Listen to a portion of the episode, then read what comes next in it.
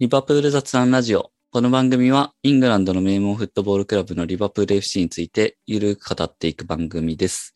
LAC ラボの拓也です。今回は以前、えーやっていた LAC ラボアワーズ2022の結果とともに振り返っていく回をやっていきます。一緒にお送りするのはトリコレッツさんとコークくんです。よろしくお願いします。よろしくお願いします。えーこの LAC ラボアワーズ2022を振り返る回ですけど、なかなか喋ることがいっぱいあって、内情をお話しすると、先週収録していた時に終わりきらなかったということで、またやってますけど、やっぱり長いシーズンだからやっぱ必然的にこうなっちゃいますよね。そうですね。話すことがね、全然多すぎるというか、そうそうそうそう。あれでも結構もう、ポンポンって言ったつもりではあったんですけどね。そうですね。なんか一個一個の試合とかゴールとかに対するコメントはそんなに長くしたつもりないんだけど、うん気がついたら1時間半とか経っててびっくりしましたよね。そうなんですよね。まあまあ、それだけのシーズンだったっていう感じですよね。で、今回はですね、続き3つ目の対象であるシーズン11のところからですね。これもなかなか面白いところかなと思いますけど、だいぶでも、あの、選ばれてるメンツとしては固まってるなっていう感じですかね。うん。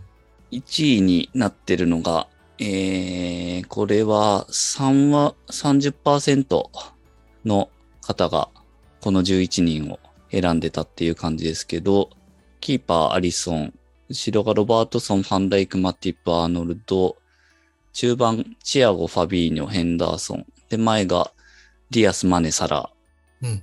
うん。まあ、これ、ほとんど、その、トップ3を、あの、フォーメーションのやつに載せてますけど、メンバーほぼほぼ一緒ですよね。そうですね。違いが、あの、前線がディアスかジョタか。で、もう一つ、センターバックがマティップかコナテか、みたいな。うんう。ん。もうほぼその違いで、っていう感じなんで。で、1位に選ばれてるのが、ディアスが選ばれて、マティップが選ばれてるっていう、その組み合わせでしたね。ちなみに僕もこれにしました。うんお二人はどうでした？自分は、あの、シーズンの象徴的なっていう、うんうん。あの、うん。お題というか、そういう感じテーマだったので、うん。ロバートソンをツイミカスにした。あここだけですね。あ、他はなるほどね。同じですね。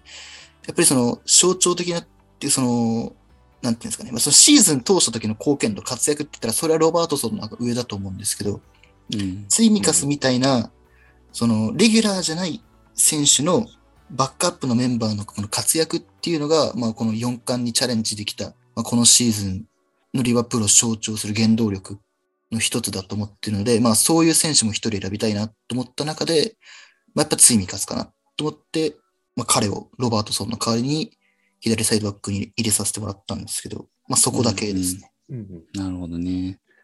ツミカスは確かにね、あのコメント見てても結構名前が目立ってたというか、あの、記事内にはその他のコメントのところで載せてますけど、レフトサイドバックはコスタス、ロボ以上とも思われる左足、序盤戦の連続クリーンシート等、バックアップにはもったいない活躍、二つの国内カップ優勝時の強烈なお祭り野郎っぷりも相まって大好きな選手になりました。うん、そうですね。あとは、ツイミカス。昨シーズンは加入1年目ということもあり、プレミアやリバプールになれる期間だったと思うが、今季はロボのバックアッパーとしてだけでなく、スタメンでもセットプレーなので素晴らしいキックを見せてくれた。また、FA カップ決勝では勝利を決めるキックを決めてみせた。カラバオカップの試合後のロッカールームで圧倒的な陽キャップリを見せてくれたギリシャ人スカウサーを選出。うん。うん。やっぱり、この、バックアッパーとしてはもったいないよっていうのと、あとは本当にキャラクターの部分。うん。やっぱりみんなの印象に残ってると。うん。そうですね。僕も実はあの、コーク君と全く同じです。おー。左サイドのティミカスですね。なるほど。うん。まあ、ティミカスの話はやっぱり速攻ですね。その今シーズンまあ、昨シーズンがうまくいったのは、彼みたいなレベルの選手が控えにもいてくれたことだと思います。うん。で、あともう一つはやっぱり象徴として、まあえっと、この1位の11のところでもポイントになってますけど、マティップうんうん、ですよね。うん。ですね。まあ、特に今シーズンを象徴するという意味でも、これはでかいなと思っていて、やっぱりマティップが全試合、全試合というか、まあ、離脱なしでいられるとは正直思わなかったので、うん。でもそれ、まあ、マティップが怪我なしでいてくれて、で、コナテも新加入して、コナテも怪我なかったということで、まあ、かなりレベルの高いセンターバックの、あの、ローテーションが組めましたし、それで、まあ、たまにファンダイク休ませることができたっていうのは本当に大きかったと思いますね。ううんん。やっぱりクロップ、あの、結構、なんていうんでしょう、まあ仕方なくターンオーバーした試合も結構ありましたけど、ファンダイクはそうそうのことない限り変えないので、そうすると、まあ結局今シーズン何試合だったのかちゃんと測ってないですけど、あの、ファンダイクが何試合だったのかはわかんないですけど、えっ、と、まあ、全部63、全部で63試合あった中で、まあ相当出させることになっちゃいかねなかったので、あの、マティップとコナテ、特にマティップが怪我なくシーズンを終えてくれたのは素晴らしかったなという意味でいいと思いますね。うんそうですね。まあコメントでも、マティプに関してはシーズン11に名前が入る時点で素晴らしいシーズンやったことを確証明してる。もちろんコナテの存在も大きかったけど、進撃する姿を幾度となく見せてゴールまで取ってしまう。恐竜のようなフォルムの頼れる32番は出色の出来やった。と、恐竜のようなフォルム。なるほど。面白い表現。ああ、言われてみると確かにちょっとなんでしょうね。ちょっと T-Rex っぽさがあるのかな いでね腕がなんか恐竜っぽい。な。はいはいはいはい。確かに。そうですね、マティップ。マティップは大工コナテにない前への推進力という部分でシーズン通して発揮してくれたのでマティップだと思った。うん。確かに。そうですね。うん一時期やっぱり結構ブロック組んでくる相手が多かった中で、うん。まあ結構そのサイドからのクロス一辺倒になりがちだったところを、まあ中からっていうもう一本の槍というか、崩し方を見せてくれたのはマティップのおかげかなと思います。そうですね。縦パスもうまいですしね。うん。あとは自分でも言っちゃうと。そうですね。ついにゴールまで決めたっていうのはやっぱりちょっと一個トピックですよね。そうですね。そこはやっぱ、うん。いやー、嬉しいですね、僕としても。ついに、進撃のマティップがここまで皆さんに浸透して。そうですね。これは流行語大賞いけるんじゃないですか。お今年は。うわー、楽しみだな。僕は多分 3、4年前からずっと言ってたの。結構マティプのコメントは多くて、ドリブルパス自らゴール前へと相手をか乱する変幻自在センターバック。今季は怪我も少なく充実していたシーズンだったと思うと。あとは、コナテと迷いましたが、やっぱりマティプがシーズン通して怪我しなかったことは奇跡ということで彼を選びました。そして怪我をしないだけでなく、ワールドクラスのパフォーマンスを彼は見せてくれました。守備のみならず、ドリブル、そしてフォワード張りの得点シーン、ファンタジスタかのようなアシストシーン。彼は本当に今シーズン素晴らしかったです。かっこわら。このわら、わらが入るところはね、ちょっと、ね。まだ、マティプっぽい。そうですね。なんか笑っちゃうんですよね、マティップのプレーは見てると。そうですね。あとはいろんな人のコメントが大体あの、怪我しないと攻撃の面に偏ってるのが面白いですよね。確かにセンターバックだっていう話なんですけど。そうですね。まあでも本当、点取ってますからね。そうですね。なんか、1点、2点だったらまだわかるんですけど、結構取ってますからね。うん。まあマティプはやっぱ選ばれるかなって感じでしたね。で、えっ、と、一応その2位として選ばれてる組み合わせも、センターバックはマティプで、ディアスのところがジョタになってる感じでしたね。うん。うん。まあ、ジョタのはなんかコメント見てると、結構やっぱり序盤から活躍してたんで、シーズン通してって意味では、やっぱジョタかな、みたいな。んそういう意見はなんか目立ってたかなと思いますね。そうですね。なんだかんだシーズン、公式戦でまあ55試合かな？に出て21点決めてるんで、う。うんん。その選手が入れないことが多いっていうのが、まあ普通おかしいですからね。20点以上取ってるフォワードが、ベストイレブンの、まあななんていうんですか、一番の形に選ばれないっていうのは、どれだけ層が厚いんだっていう感じですけど。そうですね。シーズン通して20点はかなりすごい数字ですからね。はい。すごい数字だと思います。まあ、そういうコメント多いですね。前線をディアスかジョタで迷いました。シーズン通しての活躍と得点ランキングにも食い込んでいたジョタを選びました。まあ、そういう感じですね。3位になってるのが、えっ、と、前線はディアスが入って、マティップのところにコナテ。うんまあ、これは、あれですね。CL 決勝のスタメンだったのがこれですね。うんコナテもまあ、うん。結構チャンピオンズリーグで出てたイメージは強いですけど、だいぶやっぱ、あの、まあ期待通りというか、うん。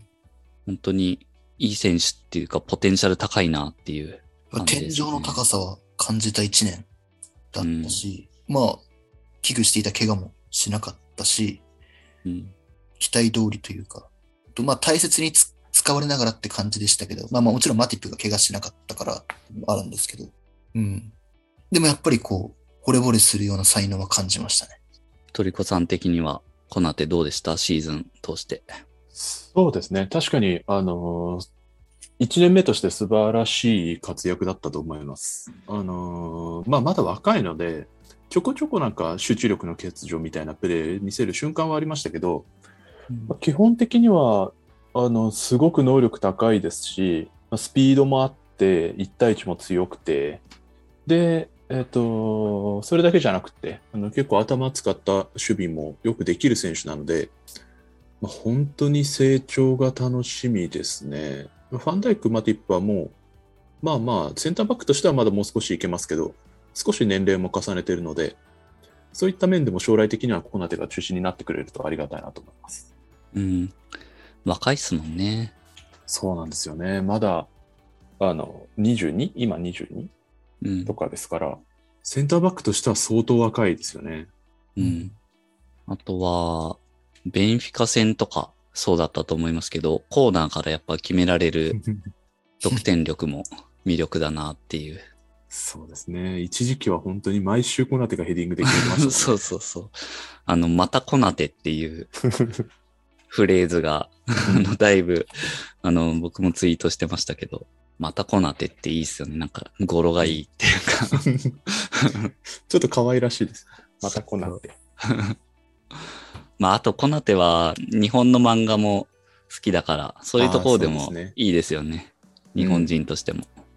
それこそね、講談社さんとそうそう。今後どんどんコラボが見込まれる選手の一人ですよね。そうですね。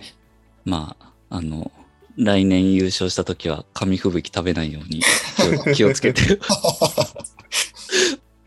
あれ面白かったっすね。あれ面白いですね。あれだけ屈強な人が紙吹雪で命を落としたのに。誇らしたね、なんか。しかもその後、めっちゃいじられてましたからね、あの企画で。はあ、面白い。あと、まあ、その対象選手っていうので、あの、グラフ載せてますけど、うーん、やっぱミッドフィルダー陣がちょっと3人、ファビーニョ、ヘンド、チアゴ。この3人ちょっと鉄板すぎて、それはそれでいいんですけど、うんうん。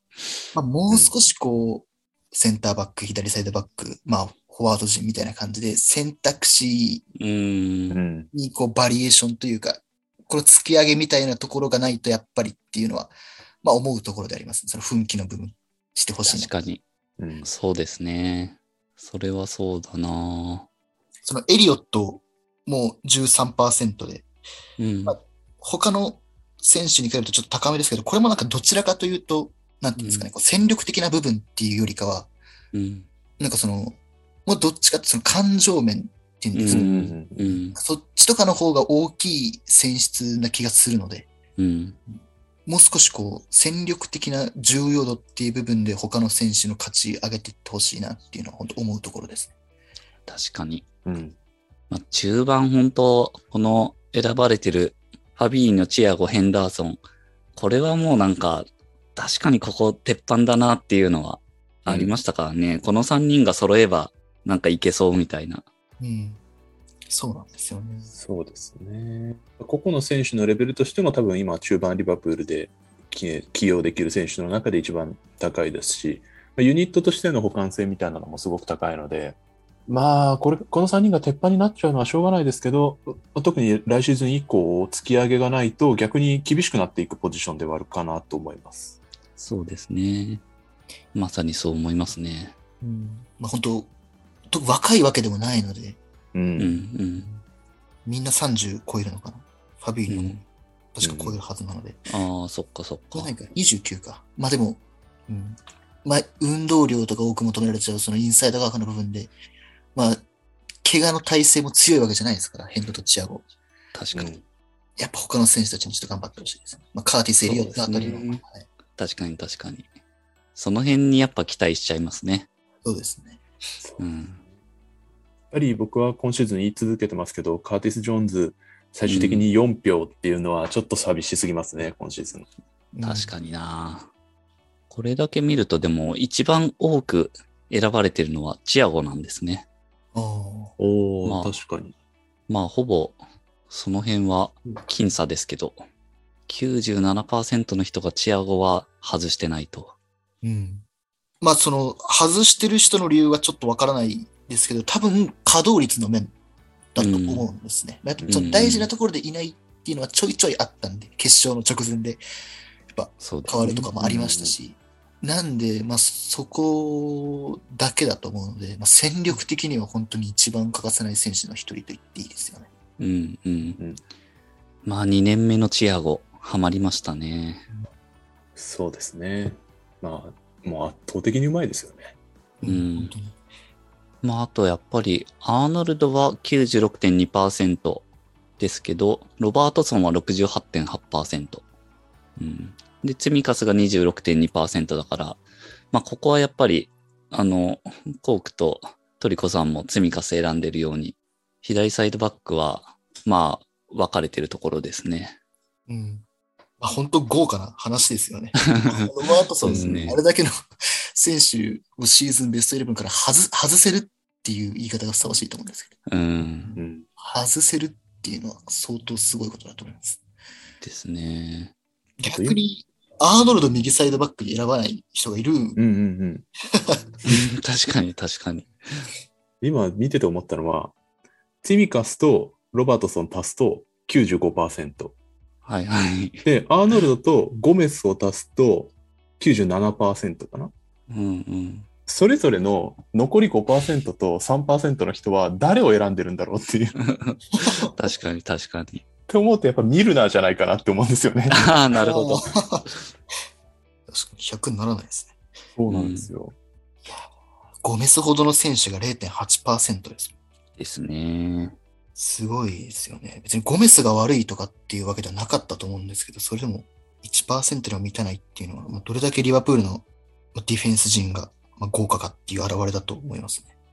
あとは、キーパーもね、アリソンはまあ、当然うん。94.9%ですけど、ケラハーもうん。15票入っていて、まあ、ここはカラバオカップでの活躍がやっぱり印象に残ってて、選んでる人もいるんだろうなっていう感じですね。そうですね。やっぱり、あのーまあ、印象的な PK 戦とかもありましたけど、やっぱり出るといいセーブしますしね、ケラハーは。うん。うん。その辺のもう基礎的な選手としてのレベルがすごく高いことはもう今シーズン十分証明したと思うので、それが現れているかもしれないですね。うん。そうですね。まあ、これが、この11が、まあもうなんか、なんていうんですかね、クロップリバプールの一つの到達点のような感じもしますけど、うん来シーズン以降どうなっていくかって感じですね。そうですねにこの収録時点でダルビン・ヌネスが加入してますし、まあちょっと噂ですけど、マネもどうなるんだっていう感じもあり、その辺での前線の入れ替えみたいなところもどうなるのかっていう感じですね。そうですね。やっぱり、まあ単純に今言われてる通りになるとして、えっ、と、マネの代わりにヌニエスがえーセンターフォワード入るという形になると、やっぱり、なんて言うんでしょうね、今までのリバプールで見てきたような、あのフロント3が流動的に動いて、特にセンターフォワードは2世9番的に動いて、ウィングストライカーが点を取るっていう形とはもう全く違うチームになっていくうんうん。と思うので、まあ、新しいシーズンどういう形を、えー、とにしていくのか、まあ、実際見ないとわからないところもありますけど、それは結構楽しみですね。新しいチームどういう形になるのか。う。うんん。結構、ヌニエスが点を取るような形になるんじゃないかと思うんですけどね。うん。ちなみにその時に、まあ、このマネの代わりにニューネス入ったとして、その時に、えー中盤に求められる役割ってまた変わってくるのかなと思うんですけど、あどんな感じになっていきますかね？なるほど。特にまあ、その、チアゴ・ヘンダーソンのインサイドハーフのところの役割とか。そうですね。まあ、一つは、ヌニエスにが結構前でボールを収めてくれるようなことになると、うん。その最前線中央の基準がもっと深くなると思うんですよね。敵ゴール側に近づいていくと思うんですよね。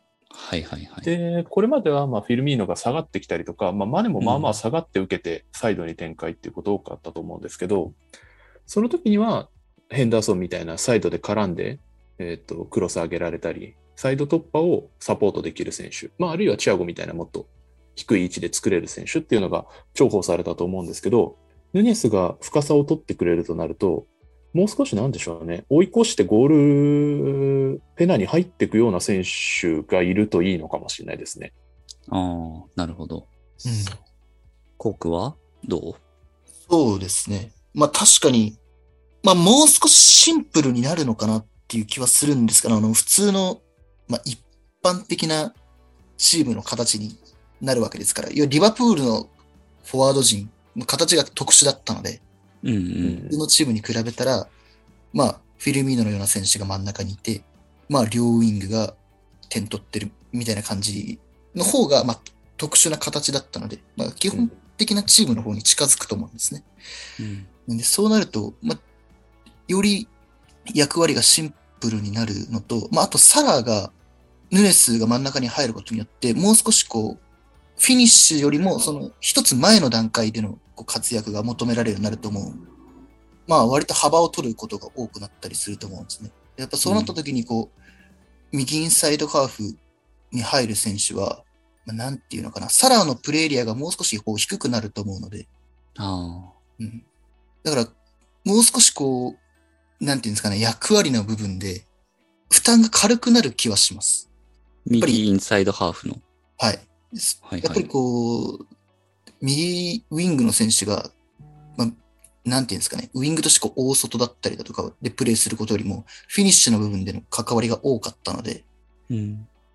だいぶ大外回ったりだとか、まあ、あるいはこう、アーノルドとの兼ね合いもあるしで、うん結うん。こう、タスクが多かったと思うんですけど、サラーの、その、ゴールの部分でのタスク、比重が減れば、まあ、その分、なんていうんですかね、位置が下がるので、うん。うん、ミディインサイドハーフで、まあ、ヘンドぐらいしか、まあ、割とこなせなかったような部分も、まあ、もう少しこう他の選手もできやすくなるのかなっていうのと、まあ、あとそもそも結構言われてるのが、基本的なシステムの形自体が4231とかに近く変わるんじゃないかみたいなはいはいはい。ことも言われてるんで、うん、まあ、そこの部分でどうなるかは、まあ、かなり興味深いなと思いますね。そうですね。まあ、その辺踏まえて、来シーズン、そうなった時に期待したい選手みたいなのって誰になりますかね？中中盤でですか？はいあ。まあ、もしくは、こういう選手取ったら、みたいなのもいいかもしれないけど。4231が増えるうん。のであれば、まあ、ナビゲーターにはちょっと頑張ってほしいなと。なるほど。はい。いや、ここでコークからケイタの名前が出てくるとは思わなかったな。あの、多分中盤の入れ替え多分今シーズンないのはいはい。で、うん。で、4231って言うと、まあ、彼、ライプツイヒの時に、まあ、ドイツボランチの一角でのプレーが基本だったので、うん。まあ、ちょっとね、リバプールでも4231やるときにボランチに入ることあんまりないというか、結構なんなら2列目の例えば左に入ったりすることもあるんですけど、うん。まあ、ちょっと契約最終年なんで、まあ、彼の、まあ、この1年のパフォーマンスっていうのは、まあ、リバプールに残るか、まあ、残らないかっていう部分でも大きくなるし、特に前線の選択肢が豊富になって、かつミッドフィルダーの補強がおそらくない中で、まあ、ボランチの枚数、433やるってなると、まあ、ミッドフィルダー3人必要ですけど、4231なら、まあ、トップ下に、まあ、フォワードに近い選手を使って、まあ、442に近い形をすれば、まあ、ボランチ2枚で済むので、まあ、選手回せますから、うん。まあ、その部分でも、まあ、442とか4231の比率増やしてもいいのかなとは個人的に思うので、まあ、ちょっとナビゲーターには頑張ってもらわないとなっていう部分でもあって、ちょっと彼の名前を なるほど。トリコさんはどうですか？そうですね。まあ、これも4231の導入が割と前提になってくるんですけど、フィルミーノ、うん。はいはいはえっ、と、もっと活躍してほしいですかね。はいはい。今言ったように多分トップ下に入る形が増えていくと思うんですけど、うんまあ、今シーズンはちょっとあの離脱期間も結構あったこともあって、かなり彼としては不本意なシーズンを送ったと思うんですけど、うん。まあ、多分本来はフィルミーノってトップ下の選手だと思うんですよね。うん。で、そこに入ると、またヌネスが、まあ、そこまで今まだ足元が完成されてないというところもあって、まあ、彼みたいな柔らかなタイプの選手がいてくれると、かなり攻撃の幅が広がるのかなと思うので、それは、えっ、と、もうちょっと見たい気がしますね。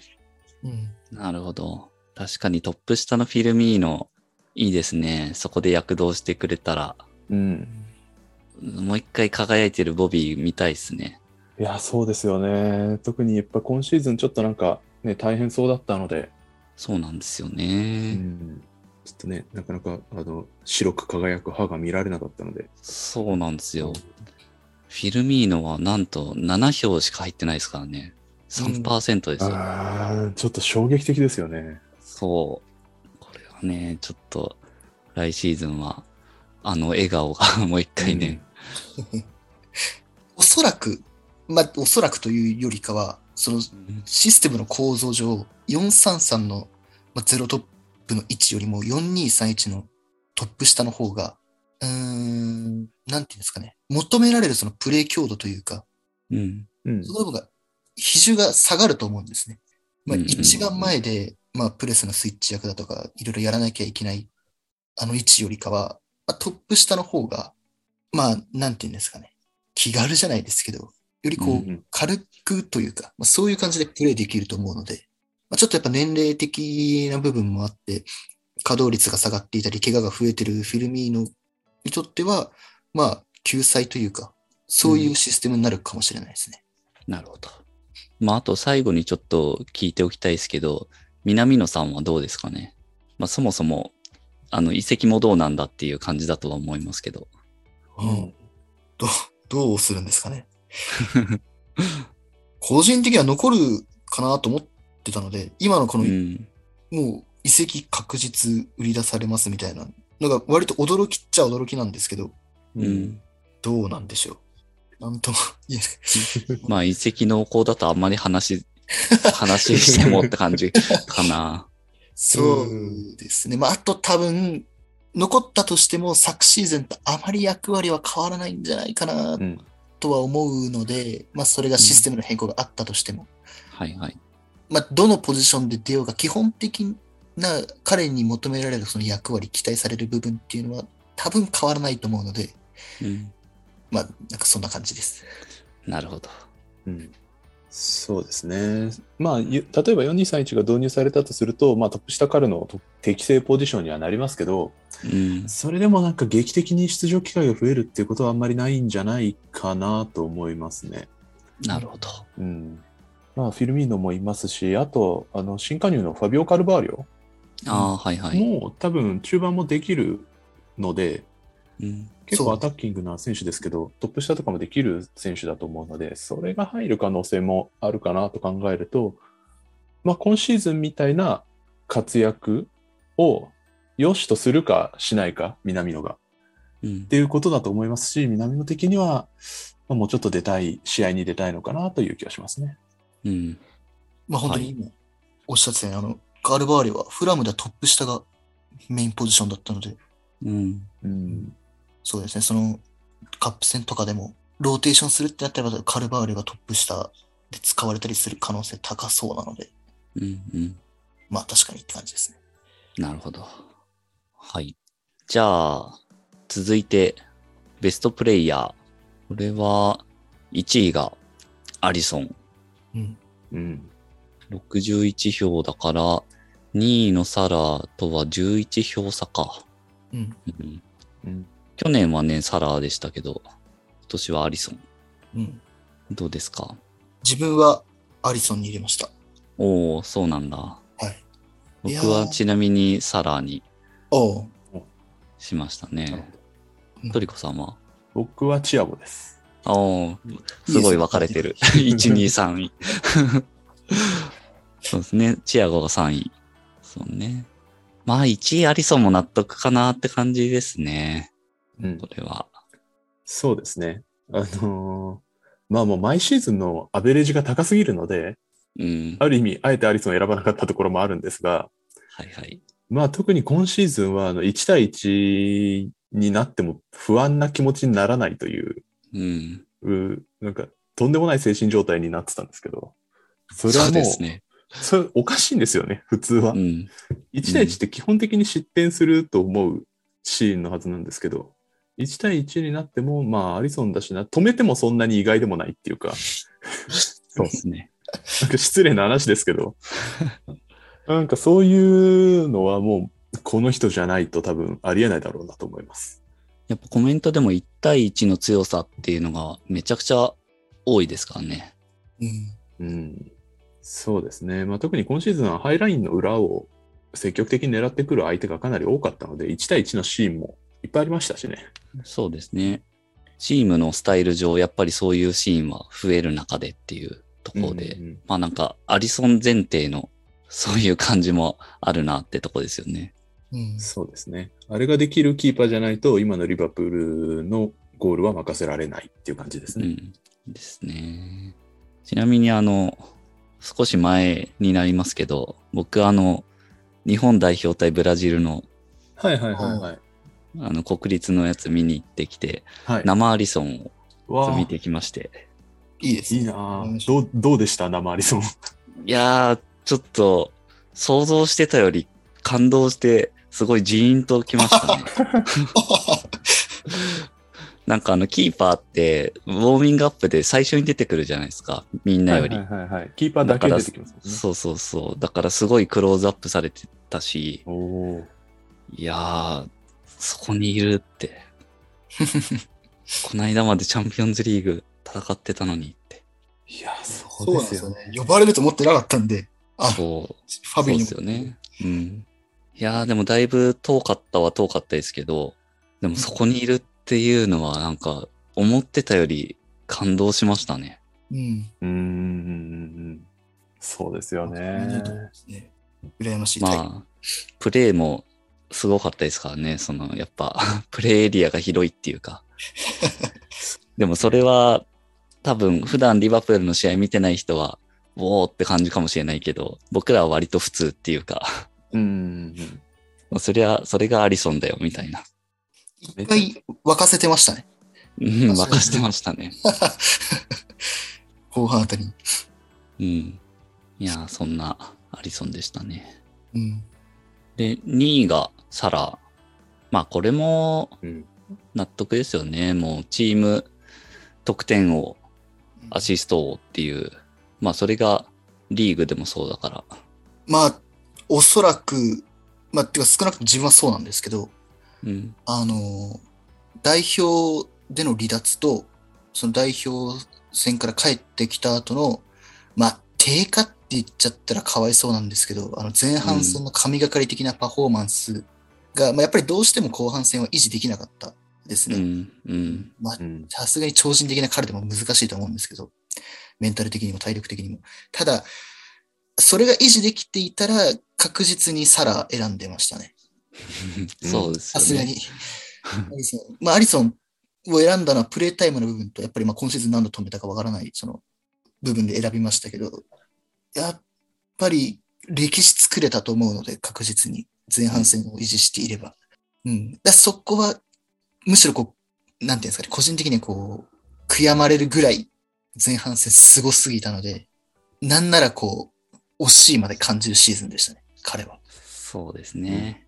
トータルでこの数字を残しても、まだ惜しいというか、そう感じちゃう前半戦でしたもんね。はい。すごすぎましたからね。いやー、本当に。まあ本当コメントもまさにそういう感じですね。失速したけどっていう。うん。3位がチアゴう。んチアゴもはい36票。うん。うんチアゴはどうですか？トリコさんの選出の理由。まあやっぱりいるといないで一番違う選手っていう意味で選びましたね。なるほど。確かに。まあ、もう何度も言ってますけど、うまさ、単純なボールタッチのうまさもそうですし、キックの技術、ビジョンの広さはもうその辺はリバプールに入っても圧倒的な技術だなと思いますし、まあその中で、まあ、リバプールがあの一番苦手としていたあのブロック組んで守られた時にも、まあ、一種のかなり俗人的ではありますけど、一種の、えー、と巧妙を見せてくれたっていう点は、やっぱりチアゴじゃなきゃできなかったことかなと思います。うんうんまあ、チア、あの、チアゴなので、あの、離脱がね、結構多かった、多かったってことでもないんですけど、まあ、離脱は確かにちょっとマイナス点にはなるかなと思いますが、まあ、今年はまあまあ、その中では少なかった方かなといううん。うん点もあって、まあ、マイナスもちょっと抑えめにしました。チアゴは確かに毎試合いるわけではないけど、いる場合の存在感というか圧倒的な部分が多くて、すごいコメント見てると本当に彼がいるっていうのがめっちゃみんな多くて、彼がいるといないでは全く別のチーム、彼がいるだけでワンランク上のチーム、彼がいる時の安定感、うん。彼がいるといないでは攻撃のクオリティバリエーションが全然違う。すごいコメントがやっぱそういう感じに なってる。そうですね。まあ、あと面白いのが、ドン引きに弱かったリバプールに革命をもたらした神様。めちゃくちゃ 崇拝してますね。まあでもわかる。うん。まあなんか、最近、まあ、特にあのライバルのマンチェスターシティは、引いた相手に対してどれだけそのロジカルにというか、うんうん。コレクティブな形で集団としてそのブロックを崩して、あの論理的で再現性のある形であの解決していこうっていうのがマンチェスターシティの基本的なコンセプトですけど、うん。まあ、リバプールも基本はそれなんですけど、その中にやっぱりもう得意点的にレベルの高いチアゴが入ってきて、やっぱり彼が解決するっていう形になったことで、ある意味でなんでしょうね。なんか、それもサッカーの面白さみたいなところがあるかなと思います。うん。まあ、これは特に最近、あの戦術のトレンドがもう世界中でかなり高まってきて、逆に、なんて言うんでしょうね、飽和した状態になってる中で、レアル・マドリーみたいなチームが、まあ、タイトル取れるっていう現象と合わせて語られますけど、うん。あなんかなんなんでしょうね、かなり科学的になったサッカーの中で、ある意味古き良き選手のひらめき、技術みたいなところで、あのサッカーの局面を変えてくれるとか、っていう選手が注目されたり、選手とかチームが注目されてますけど、まあ彼もそういう選手の一人、チアゴもそういう選手だと思いますね。なるほど。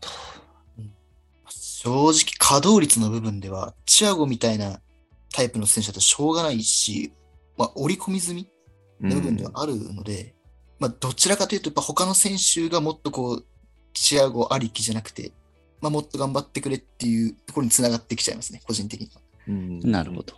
そうですね。チアゴがいるとどうしてもチアゴに任せちゃうんですよね。ああ。それでいなくなった時どうしようってなる。うんなるほど、なるほど。まあ、難しいですけどね、チアゴほどのクオリティがうん。うん。ある、ああいうプレーができる選手がいたら、まあ、頼りたくなっちゃうのもわかるし、替えなんて普通いないですからね。うんうんそうですよね。そうですね。もう一人いないのが天才なので、しょうがなくてしょうがないんです。うん確かに。何人もいたらそれこそ おかしいです。そうそうそうそうですね。確かに。えーっと、4位にいるのがマティプ。うんうんこれでも4位と言いつつ2票差なんですね、チアゴと。そうですね。いやー、待ちに待った1年通して健康なマティプ。まあ、これにつきますよね。これに尽きる。待ちに待った。いやー、この大工の相棒ではなく、ジョエル・マティプというセンターバック像を確立したと思います。いいですね。いいコメントですね。ううんん。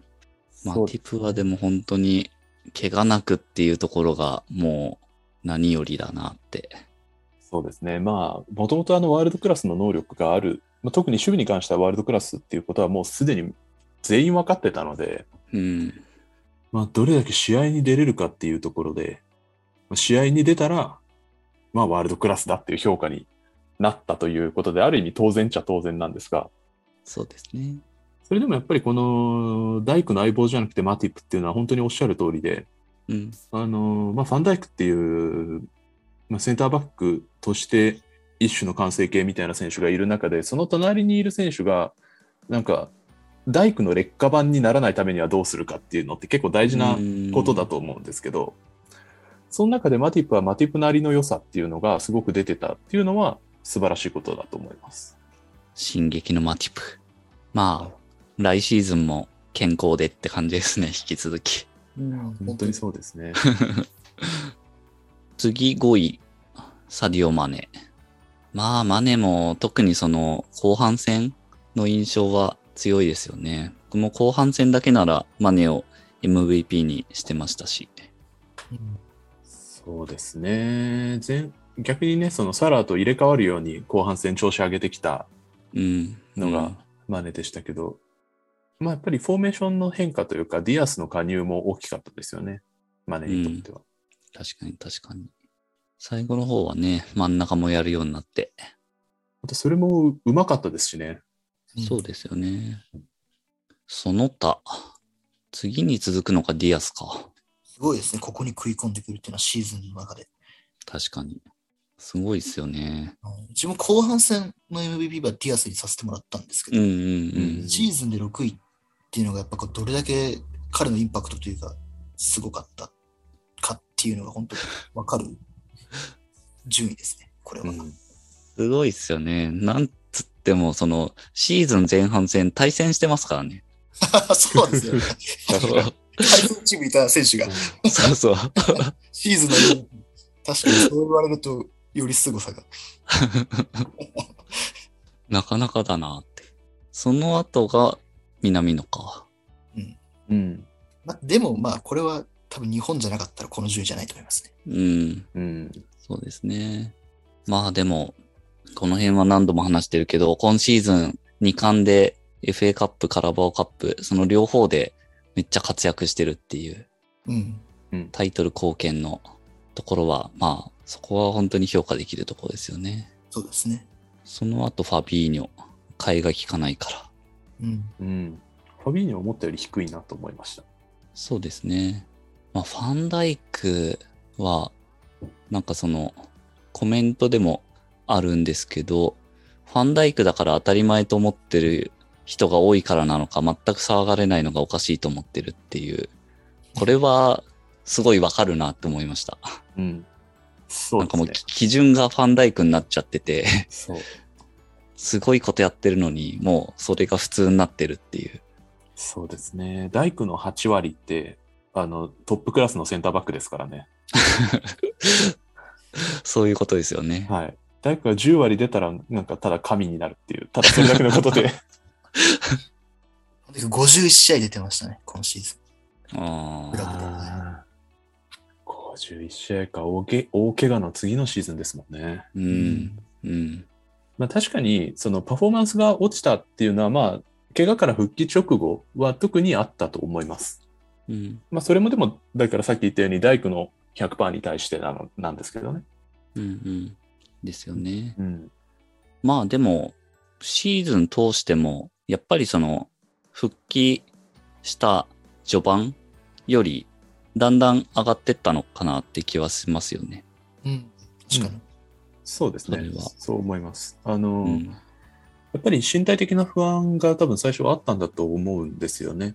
うん。けど、まあ、それがだんだんあのプレーできるってなっていったのが、えっ、と、良かったと思いますし、そうなるとやっぱり判断とか、あの心理的な面でも余裕が出てきたのか、そういう判断とかもすごく良くなっていったので、うんその辺はやっぱり後半に向けて加速度的に良くなっていったなと思いますね。うん。